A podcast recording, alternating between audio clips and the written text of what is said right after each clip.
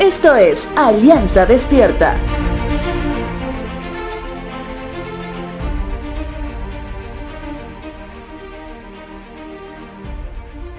El día de hoy empezaré contándote un chiste que dice lo siguiente.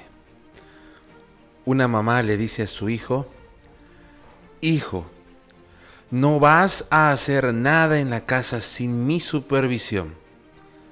A lo que el hijo le responde, Ay mamá, disculpa que yo no sea como tú, que eres una superheroína, que tiene el poder de la supervisión.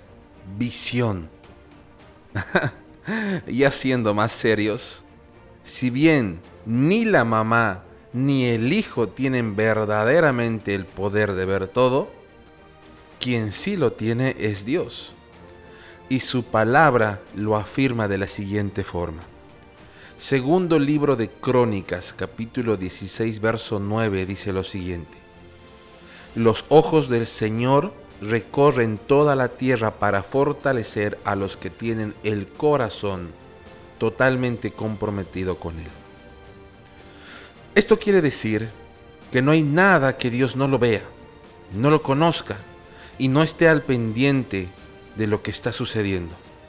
Si lo aplicamos en una persona determinada, no importa que cambie el tipo de cabello, que use una bufanda o un sombrero, que esté en un vehículo con vidrios oscuros en el lugar más lejos y secreto de la noche. Dios tiene la mirada puesta también ahí. Sin embargo, quien sí es poderoso, nuestro Señor, su palabra dice que se goza en medio de aquellos que en el momento de mayor privacidad aún sigan siendo fieles a Él. Esto me recuerda la parábola de los talentos en el Evangelio de Mateo, capítulo 25, verso 23, que dice lo siguiente. Su Señor le dijo, bien, buen siervo y fiel, sobre poco has sido fiel, sobre mucho te pondré, entra en el gozo de tu Señor.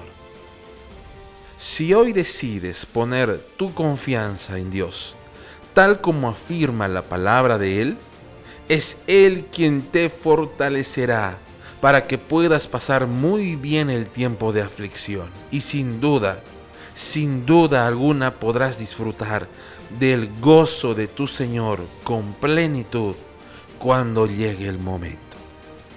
Te dejo con la siguiente frase. Señor, fortalécenos cuando tu supervisión alcance nuestra fidelidad en amor a Cristo nuestro Señor.